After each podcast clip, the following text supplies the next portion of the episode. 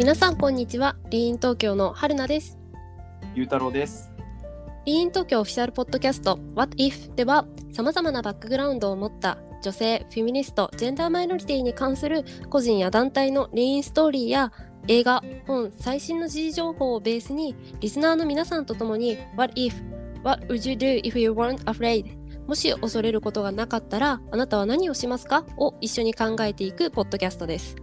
このポッドキャストが皆さんにとってリーン東京がメッセージとして掲げている一歩踏み出すをサポートできればと思います。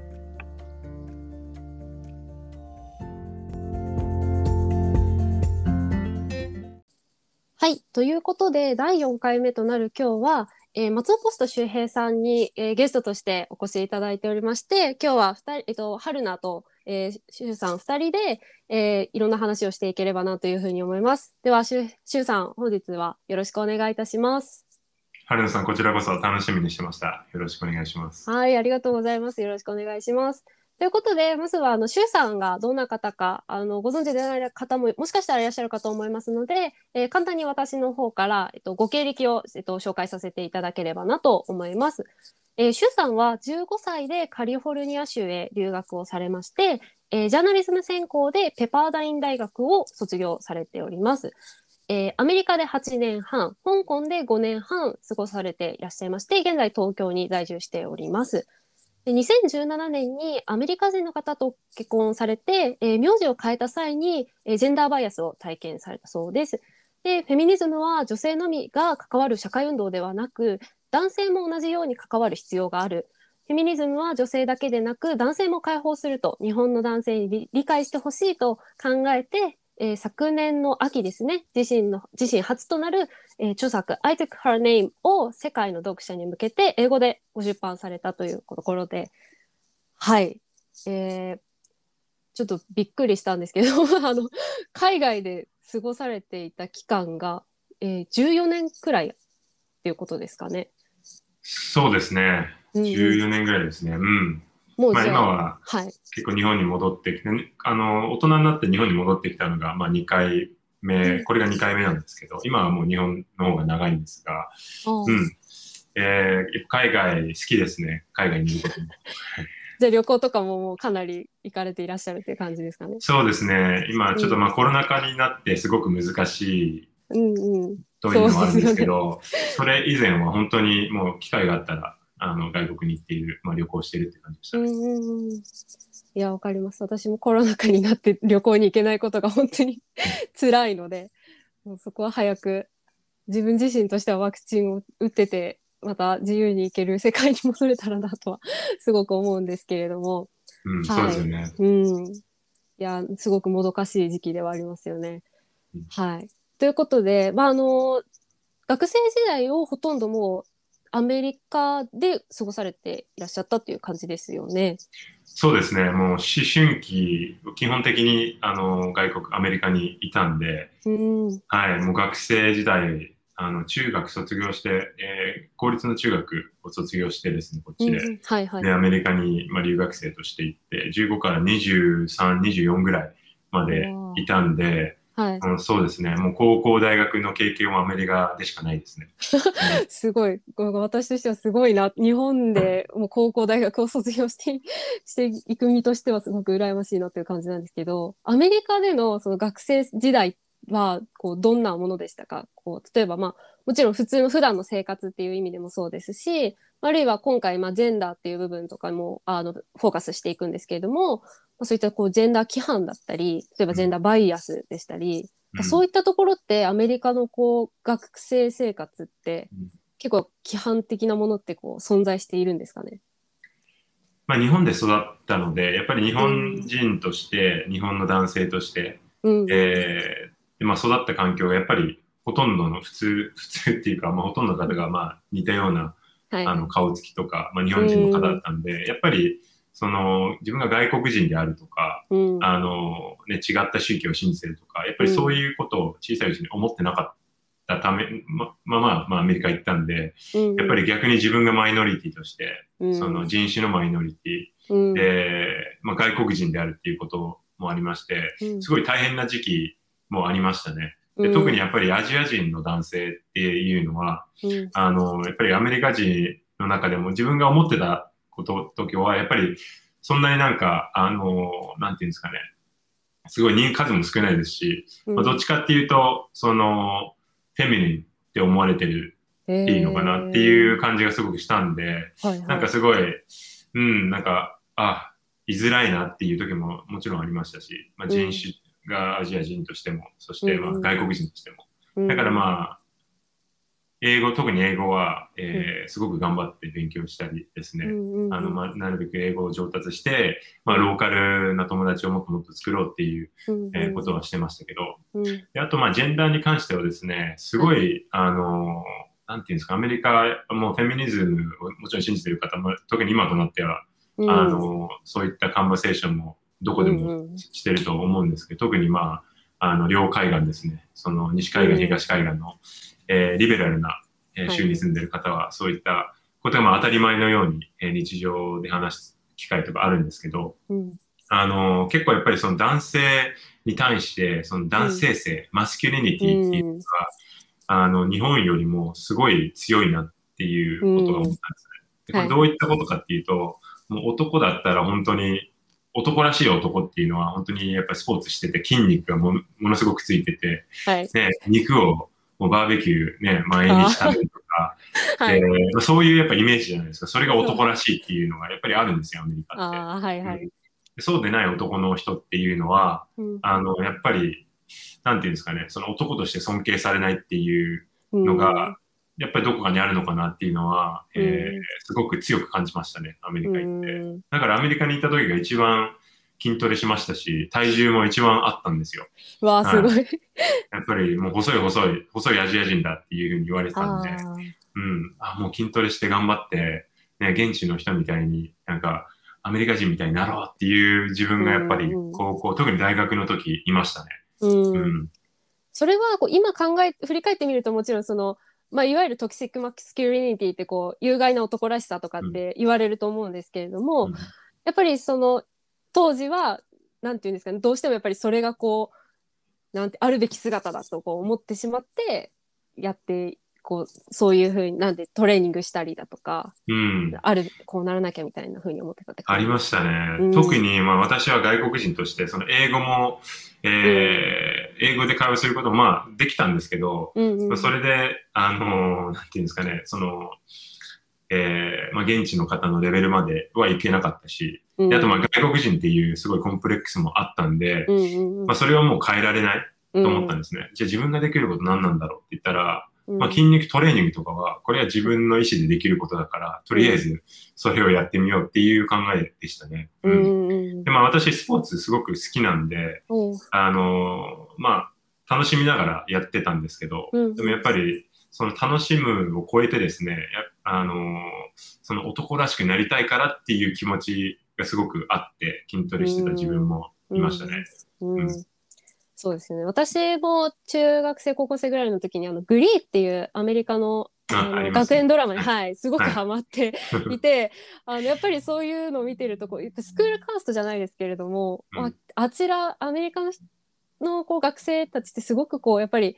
筋肉があってとか、こう、スポーツをやっている人が、やっぱり、その、強いとかっていう、うんこう、なんていうんですかね、文化というか習慣というか、あれは、うんすごいなと思いながらこう日本でドラマを見ながらこう思っていた部分はあったので、うんうん、そうですね。よね、うん。大学生の時もやっぱりそういうふうにいうふうなこう思いというかがありうんで過ごされていたっていう感じです。そうですね。やっぱ周り見ても、あの、実際その大学生の友達でもやっぱりスポーツしてたり、うん、そのアスリートだったり、うん、やっぱりすごい、あの、モテるんですよね。あで、やっぱりメディアとかテレビとか見ても、そういった、まあ、ちょっとヘテロセクシャル、あの、異性愛のあーの、うん。話になりますけど、はい。まあ、そういった方がすごくモテて、なんか女性にモテてる、えーうんイメージが本当に強くてですね、はいで、実際にそれをやっぱ見てみると、やっぱ自分もこうなんなきゃダメなのかなっていう思いが本当に毎日積み重なってくるんですよね。うんまあ、それがそのアメリカのカルチャーなのかなっていうのは、まあ、当時特に思ってました。はい。なるほどなるほどうん。ありがとうございます。まあ少しずつその、まあ、周さんは現在フェミニストっていうことであることをこう公表されていらっしゃって、まあ、かつ本もご出版されているっていうところで、まあ、ちょっと少しずつその、ご自身がそのフェミニストと名乗っていらっしゃるということ、まあ男性がフェミニストと名乗ることについてっていう部分にこうちょっとフォーカスを当てていきたいなと思うんですけれども、うん。まあそんなすごくこう、男らしさとか女、まあ女らしさもそうかもしれないと思うんですけど、まあそういうこうジェンダー、うん、ステレオタイプ的なものにこうしがらみがすごくこう強かった学生時代を経てどういったこう時期からジェンダー問題だったりこうフェミニズムっていうものにご興味を持ち始めたんですか？そうですね。一番のきっかけはですね、あの、はい。今の、あの、まあ、結婚相手、妻にうん会った時、彼女と付き合い始めた時が一番のターニングポイントだと思います。まあ、彼女とは香港で出会ったんですけど、アメリカ人なんですけど、まあ、たまたま我々香港で仕事して、全く違う仕事だったんですけど、で、まあ、香港で会って、えー付き合い始めたんですが、うんあの、それまでですね、まあ、正直、えーまあ、学生時代全然、あの、なんていうんですかね、異性に、えー興味持たれなかったですし、で、すごうん。く、すごくも興味持ちた、自分はあったんですけど、相手に全然好かれなかったり、すごく好かれたかった自分がいたんですね。うん。はいはい。で、どうしたらいいんだろう、どうしたらいいんだろうっていうふうに、まあ、結構、その時は、あの、ピックアップアーティスト、その、モテる、男性がモテるためには何がすればいい、何をすればいいんだっていう、まあ、そういうなんか、あの、マニュアルとかたくさん流行ってるんですね。うんはいはい。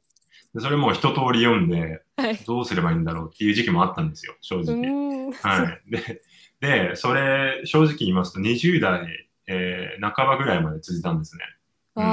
んでもそういう風にしていくと、すごくなんか、あの、まあ、恋愛もなんか数のゲームみたいになってしまいまして、うん正直。はいはいうん。うんなんか、あの、深くいい関係になると傷つきたくないって言って、すぐに、あの、なんていうんですか、深くいかない自分がいたりとか、はいはい。でやっぱそういうのを続けていくうちに、なんか自分の感情もわからなくなってきてですね、うんこれ、は本当に自分が欲しいものなんだろうかっていうふうに疑問を持ち始めたんですね。うんでその時に、そういったタイミングで、まあ、その彼女と出会ったんですけど、彼女何が違ったかと言いますと、はい。あの、まあ、明らかに自分に好意があるなっていう思ってたんですが、はい。あの、今までその男性として女性に、あの、していたことに対して、すごく疑問をも持たれてたんですね。例え、ば、例えば、はい。あの、なんかそういった本では、特に最初のなんか4回のデートは必ず男性が払っあ払いましょうみたいな。その後はね、あの、割り勘でもいいとか、なんかその4回とか3回とかわかんない、忘れたんですけど、はい。だから最初のデートはじゃあ自分が払おうみたいな感じで思ってたんですけど、うん全然その意味が、あの、彼女もわかんなくて、まうんあ、あの、まあ、ありがとうって言ってくれたんですけど、なん、なんでそうやってね、自分で払おうとするのっていうふうに、すごく素朴に聞いてくれたんですよ。うんうんうん。え、それって男だから当然なことなんじゃないの？っていうふうになんか話し始めて、いや、はいはい。別に、あの、私も働いてるし、そんなに無理しなくて大丈夫で、一緒に、あの、割り勘でもいいし、交代交代でいいんじゃない？っていうふうになんか、最初言われてですね、うんうんあ、そういう考えの人もいるんだっていうふうに思ってたんですね。うんでそれからなんか他のいろんなところになんか疑問を持ったり、なんか指摘されて、うんうんで、一番面白いのが私が好きなのは、香港ってすごいみ道が狭いんですよね。はいはいはいはい。はい。だから、すごい、あの、歩道と、そはいの車道の距離がすごく短いあんで、ーはいはい。で、しかもそ、そのなんか、あのデ、デーティングのマニュアルっていうか、読んだ本に、はい。その、まあ車に男が必ず車道に近い方をあ歩歩きなさいみたいな感じで、はいうん。女性を守りま、守りましょうみたいなことを読んだんですね。はい。でそしたら、あ、もちろんそれはできるよっていうふうに、えーずっと思ってですね。うんで、それ別にナチュラルにやるには、私問題ないと思うんですよ。別にそれうん絶対やるな、反対にしろって言ってるわけじゃないんですけど、うんうんうん。例えばこうやってレストランから出てきて、はいすごい不自然なのにわざわざこうやって回ってね、毎回、はい。あの、その車道行って、でほんこうやって反対方向に行った時にまたくるりって言って、うんあの、わざわざやるのは、うんすごい不自然な時もあったんですね。はいはい。それに彼女が気づいて、うんあれなんかすごい不自然だけど、なんでいつもこっちが歩こうとするのうんって聞いてきたんですよ。はい。うん。で別になんか嫌味で言ってるわけじゃなくて、なんでそういう風にしてるのって聞いて、また、いや、男だから、こういうの女性好きなんじゃないのって言って、はい。いや、でもそんな不自然にしなくても大丈夫だよって。あの、すごい感謝してるけど、その気持ちは。でもうん、そこまでしなくても大丈夫だよっていうこと。をうん。やりて、うん。あれなんか男だからこうしなきゃいけないのかうん。っていうことになんか結構そういった考え方をすごいチャレンジされたんですよね。うん。まあそれがなんかきっかけで、うん。あれなんか今まで自分男だからやろうとしてたこと、あの男だからっていう考えってどっから来たんだろうっていうふうに考え始めたんですね。うんまあ、それですごく、えーいろんな、えーね、カンバセーションをして、うんあの、フェミニズムっていうことをすごい知ってきてですね。まあ、当時、えーあの、エマ・ワトソンの有名なスピーチご存知ですか？ああ UN ウィメンのやつね UN ウィメンの、そう、うんうん He for She。はい。はいはいはいはいで、あれがちょうど出てきた時で、彼女と一緒に見ててう、んすっごい衝撃的だったんですね。あ、フェミニストってこういうことなんだ。フェミニズムってこういうことなんだ。うんうんうん。で、やっぱり、えーそれでなんか、その当時、ね、まあ今の、あの、パートナー、妻である彼女うん。が言ってたことも、すごいなんかストンって落ちたんですよ。うん。あ、彼女が言ってるだけじゃなくて、やっぱ他の女性も、まあ特にね、エマ・ワトソンみたいな、やっぱり有名な女性もこういうことを言ってるんだっていうことに対して、すごく、えーまあ、同感というかですね、衝撃を受けて、いろいろ、まあ、フェミニズムに関して、えー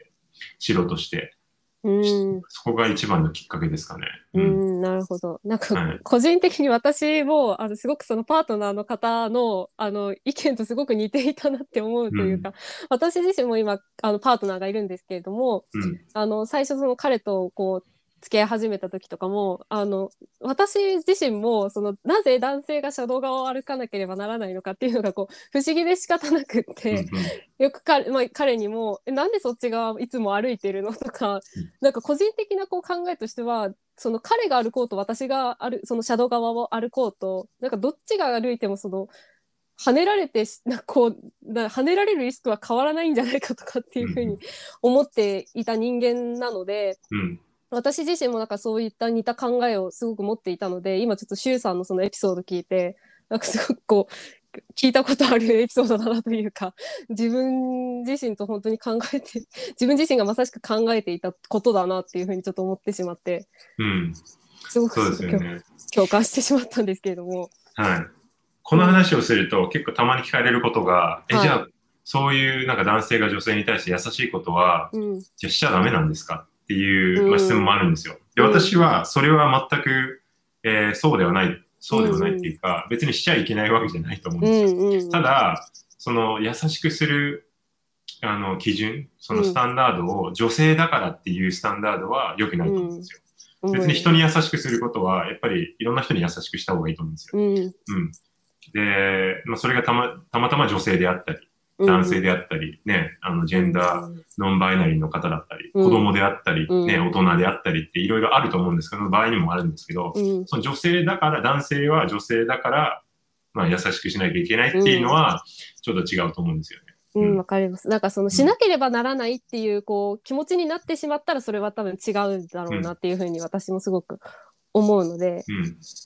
そこはなんかそれこそ押し付けになってしまっているよってはすごく私もうん思いますね。うん。そうですよね。でまあそういうな形で、まあ、そのエマ・ワトソンのスピーチだったり、まあ、彼女あと今のパートナーの方とのエピソードとかもあって、まあ、ジェンダー問題に興味を持たれたと思うんですけれども実際にそのフェミニストであるっていうことを名乗ろうと思えたうん。きっかけというか、なんかはい私としてはすごく、女性でもフェミニストであることを名乗るとか、例えばツイッターにそう、ツイッターのプロフィールとか、インスタグラムのプロフィールにそう書くって、あの、少し勇気が、やっぱり日本のこの今の社会だと勇気がいることなのかな、と私は思うんですけど、うん。ご自身の中でそう名乗ろうって思えたきっかけだったりとかってあったりするんですか？ありますね。うんえっと、そこで、まあ、あの、付き合い、それでそういった形で付き合ったんですよ。はいはい。で、まあ、あの、順調に続いてですね、交際も。うん。あの、婚約まで行ったんですけど、うん。その婚約した時に、うん。えーまあ、もちろん結婚すると、まあ、名前の話になるじゃないですか。なりますね。うん、で、私が、の周りでは、その女性がですね、えー結婚して男性の名前を取らなかったバージョンっていうのを聞いたことなくてですね、また逆に男性が女性の名前に変えたっていうのもほとんどめったに聞いたことなくて。なので自分でもなんか、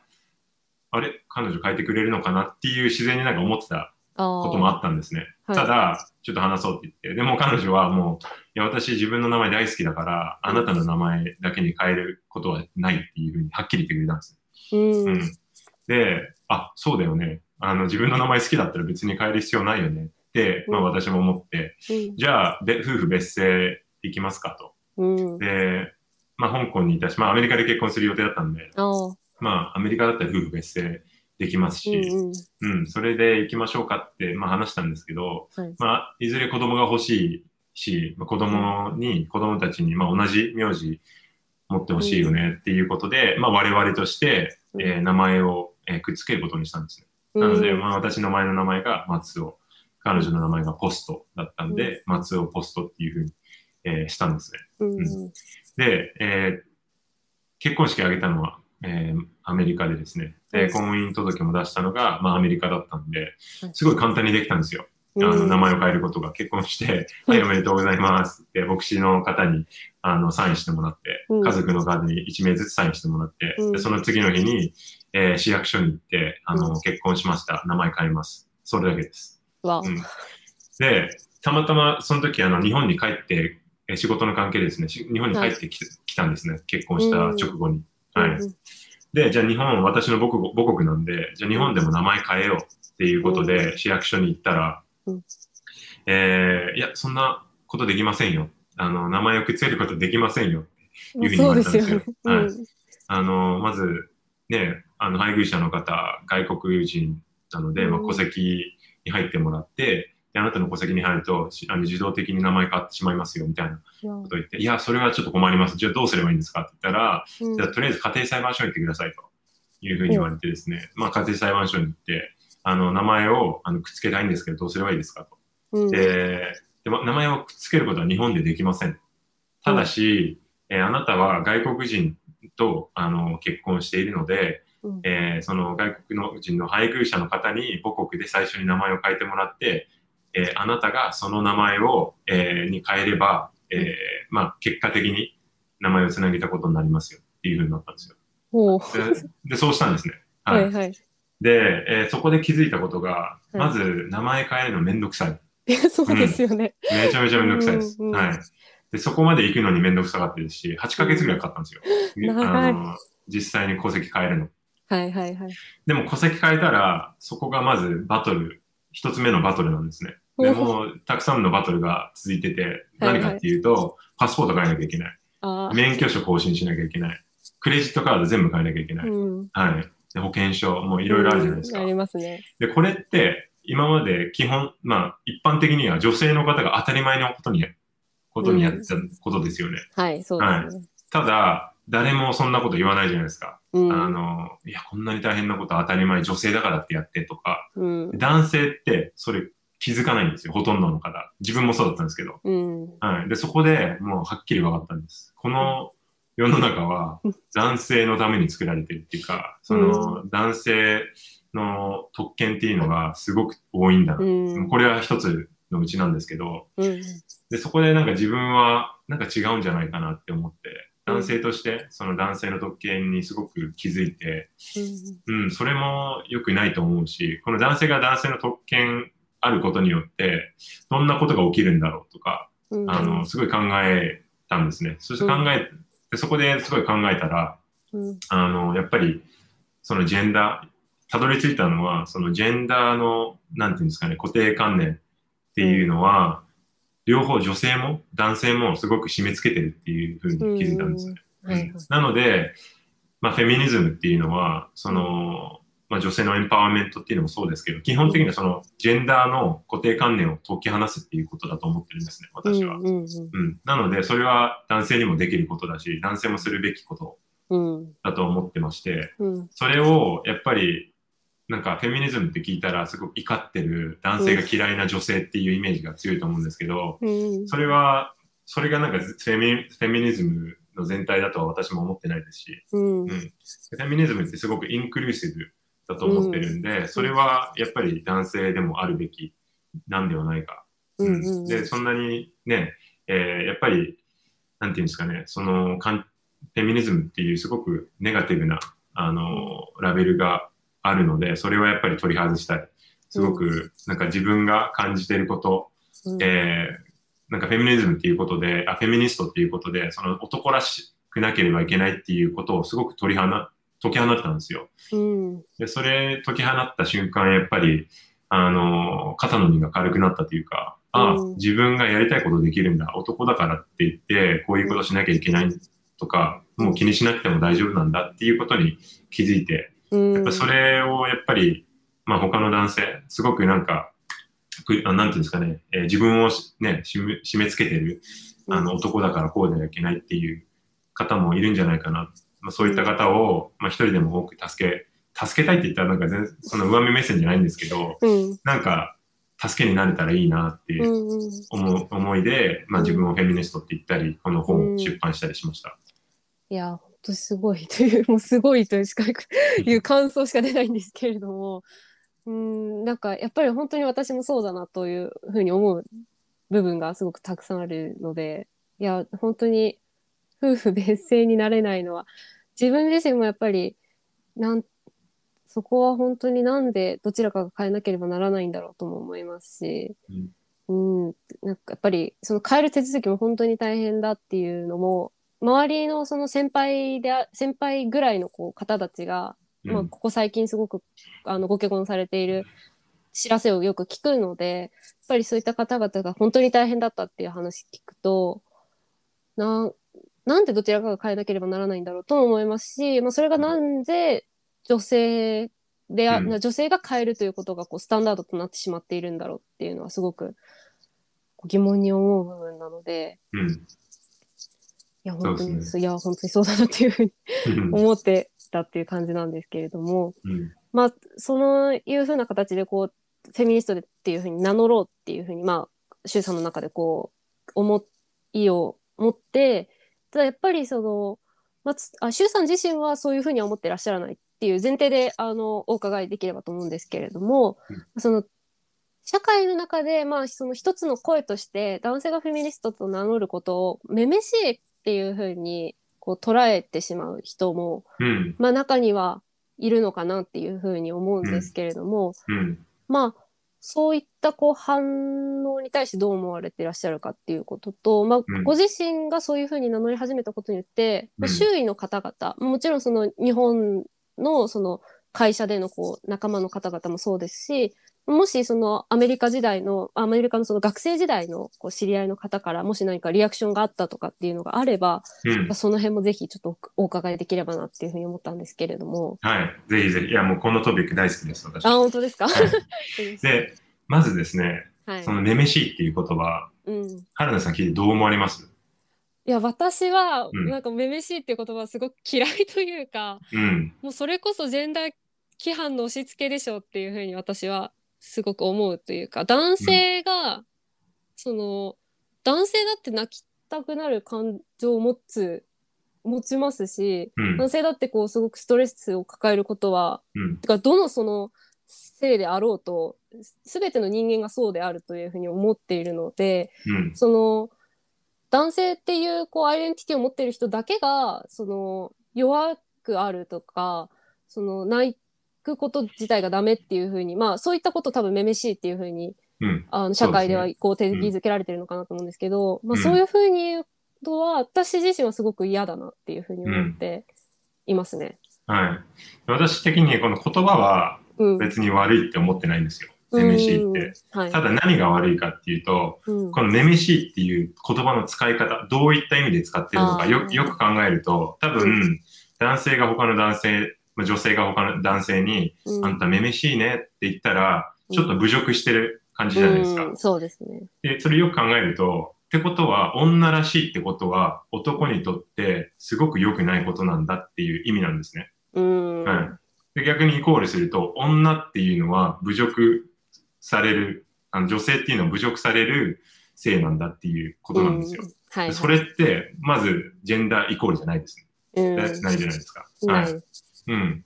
で、そ、だからすごく嫌いなんですね、私。うんそれを侮辱する風に。で、逆になんか、あんたなんか女っぽいねって言ったら、別にそれ悪いことだと思わないようにしてたり、まあ、別に女、え、それってどういう意味ですか？って逆に聞き直す。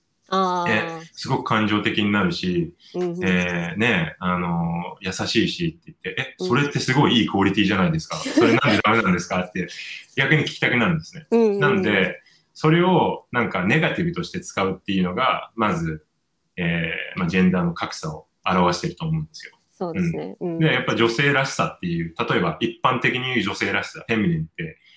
っていうことは、ね、あの、優しかったり、うんね、あの、すごいエンパテリック、なんか人の気持ちを持ってあげて、思いやりの心があったりとか、すごいケアができるって、で、それって普通に、普通に考えたら素晴らしいクオリティだと思うんですよ。でこれは人間的なクオリティで男性も絶対にあるべきだしう、んうん。で女性ももちろんあるべきだし、うん。で男性のしてのクオリティ、男らしいって言ったらじゃあ強かったりとか、うん。あのね、あの、インディペンデント、いあの、独立してるとか、それもいいことだと思うんですよ。うん。うん。で、それも男性として、女性として、人間として、うん。どんな人にとってもジェンダー関係なく、うん。素晴らいいことだと思うんで、うん。なんかその男らしさとか女らしさっていうのを、なんかどっちかがいい良かったりとか、どっちかが悪かったりっていう使い方は、私は良くないんじゃないか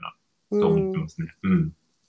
なんで、うんちょっとあの、二つ目の質問答えますと、やっぱり、はまあ、友人からとか、うんなんか言われたり、なんかすごい女らしいねとか、なんかそれってどうなのって、あの、逆に聞かれたら聞き返して、え、女らしいってどういう意味なのうんうんそうすると逆に向こうが答えなきゃいけないじゃないですか。うんそうですね。うん。うん。え、でも男だったらこうするべきでしょって言って、え、でもそれってどっからその考え来てるんですか？とか、うんあのー聞いてあげることによって、相手がすごく考える機会あると思うんですね。うんうん、この人なんかおかしいなって思われるかもしれないんですけど、やっぱりなんか時間とか、あのーまあ、ちょっと余裕、自分に余裕があったら、そういうふうに逆に聞き返して、聞き返すと、うん別になんか私は怒ってるっていう意味じゃなくて、なんか相手にそういった、あなた自分の言ってることをよく考えてみて、見てみてっていう機会をあげる、うんうん、ことによって、なんかいろいろ考える機会ができるんじゃないかなと思ってますね。うんうんうん。うん。それでその対話をまあその周囲のそういったリアクションをした方と、まあ、対話をすることになると思うんですけどうん。その対話をしたことがきっかけでその相手のこう考え方だったりうん。相手の中のなんていうんですかフェミニズムに対してもそうですしその男らしさ女らしさとかこうではならなければならないみたいなことがこう実際にやっぱ変わっていったみたいなこうケースとかもあったりはしたんですか？そうですね。あの、ありますね。で、うん逆に、特にやっぱ男性、男友達、まあ、大学の男友達とかでですね、うん結構そそういうジョークが、あのあったんですよ。やっぱり女性にはなんか聞いてほしくないようなジョークっていうのは、ロッカールームトークとかよく聞くじゃないですか。はいはいはい。なんか、それは正直自分もね、20代の頃とか、あの、うん平気でやってたんですけど、うんでもやっぱりなんか、今思って、うんいや、自分はそれは今そういった話はしたくないなっていうことは、あの、強く思ってるんですね。だから、うん逆になんかそういうかん、あの、えっ、と、会話があったら、あの、うんさっきみたいに、え、それってどういう意味なの？とか、うん結構、あの、友達でも、うんあの、コールアウトして、うんうん。あの、そういう、そういう言ってると、こういうふうに聞こえるよとか言ったり、うんうん。でもまあ、もう近い友達は私がまあフェミニストとか、こういうことをやってる、活動してるっていうのを知ってるんで、はいはい。逆になんかもう、あ、こう言ったらすぐ言われるな、周囲に言われるなとか、なんか、思ってると思うんですけど、うんうん。うん。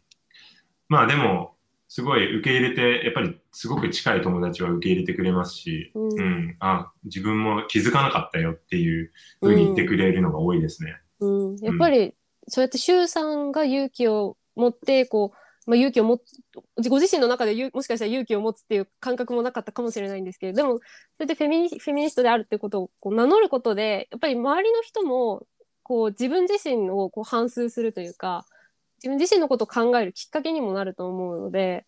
ぱりもちろんその対話を通してっていうのもそうですし本当にそれはすごい素敵だなっていうふうに 率直にすごく思いますね私は。うんありがとうございます。うん、やっぱり、あの、じまあ、社会を変えていきたいっていう、すごい大きな、あの、まあ、目標はあるんですけど、うん。やっぱり自分、まず自分を変えなければいけないっていうのは思ってますし、うん。でその後やっぱり周りの人、い一番身近な人たちを、まあ、変えるっていうのは変ですけど、うん。まあ、その、なんていうんですか、そういった会話をしていくうん。っていうことは自分でもできること、そういったことを見たら、聞いたら、やっぱり質問してあげるとか、うん。そういうことによってやっぱりいろんな、人ってやっぱり人に言われて、こうしなさいって言われて、うん。変わるもんじゃないんですよ。自分で変わりたいと思わなければ変わらないと思うんで、うん。うんそういった機会を作作ったり、周りでしていくと、うんやっぱそういったコミュニティができてくると思いますし、うんでそれが、まあ、あの会社のレベル、そしてまあ社会レベルになっていくことを、あの夢見て、これからもそうですね、いろいろ活動していきたいと思ってます。いや、本当に素敵だなと思うので、もう、なんていうんですかね。あの、かく、なんていう、すごい本当に応援していますっていう、ファンかっていう感じなんですけど。いえいえ、ありがとうございます。あの、リーニン東京の皆さんには本当にお世話になってますし、すごいやっぱりインスパイアされてるんですね、うん私も。あの、シェルリさんの本もちろん読みましたし、何度も。はいはいはい。はい、自分の本にも、あの、彼女の言葉を引用してるところもなんあの結構あるんですけど、はいはいはい。はい。やっぱりそのリーンイン、あの一つ一歩前に出て、こういった話しにくい、うん、あの、話をやっぱりまずは身近な人からしていく、ううん。んうん。っていうことがすごく大切なんじゃないかなって思ってますね。うん。全く同意見でございます。というかもう本当にそうだなっていうふうに私自身も思ってあのリーンで活動していきたいっていうふうに思ってはいるので、はい。そうですね。もう本当にまさしくその通りだなっておっしゃる通りだなってすごく思います。はいということで少しずつちょっとお時間も近づいてきてるので、まあ、最後にあの周さんからあのご自身であの出版されていらっしゃる本についてちょっと簡単に最後ご説明いただけたらなっていうふうに思うんですけれども、はいお願いしてもよろしいでしょうか？あ。もちろんです。えっ、と、こちら、おそらく、ポッドキャストを聞かれてる方は、あの、これ見えないんですけど、この I took her name っていう本をですね、あの、英語で出版したんですね。で、なうんなんで、あれ、日本、あ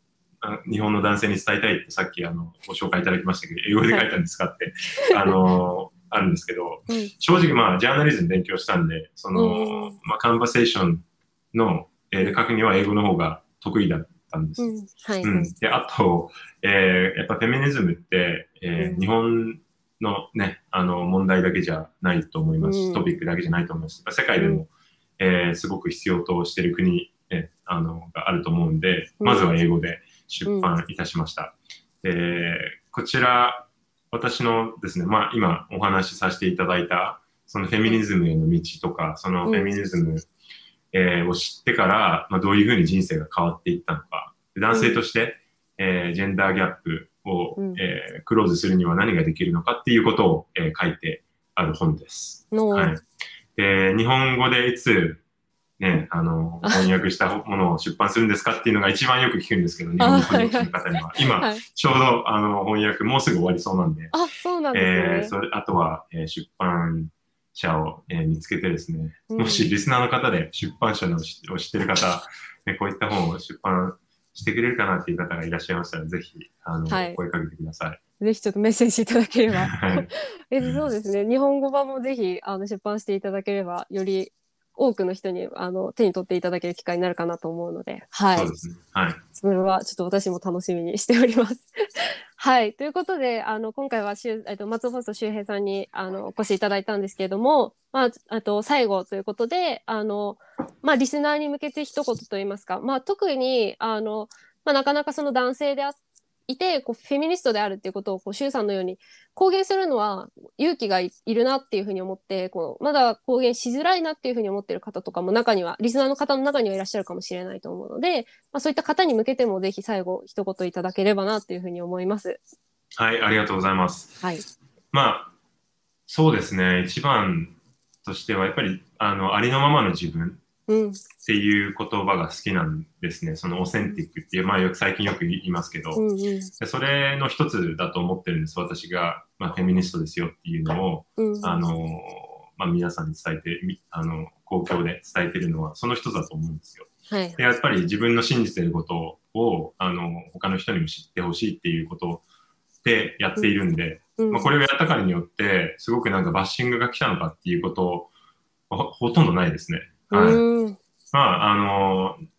まあ特に本を出版してたりとか、まあ、講演している中で、まあ、何件かは、うんあの、あなた、ね、売名行為でしょみたいな男がね、あの、男性なのにフェミニストって言って、それでアテンションシーキングでしょっていう、まあ、コメントもいただいたりもあったんですけど、はい。まあそれ以上にですね、やっぱりサポートしてくれる方の声の方が本当に全然多いですし、うんで、まあ、それによっていろんな方と、あのコネクトすることもできましたし、うん。やっぱり、あのまあ、質問とかですね、これどういうふうにする、どうしたらいいんですか？私もすごく興味あるんですけど、最初の一歩がわかりませんって言ったときに、えーまあ、自分なりに、あのうん。そういった質問に答えたりとか、うん。する機会もいただいてるんで、本当になんか、自分の中ではすごく世界が広がったと思いますし、うん。なんか自分らしさっていうものをもっともっと出せてると思うので、うん。あの、もしね、あの、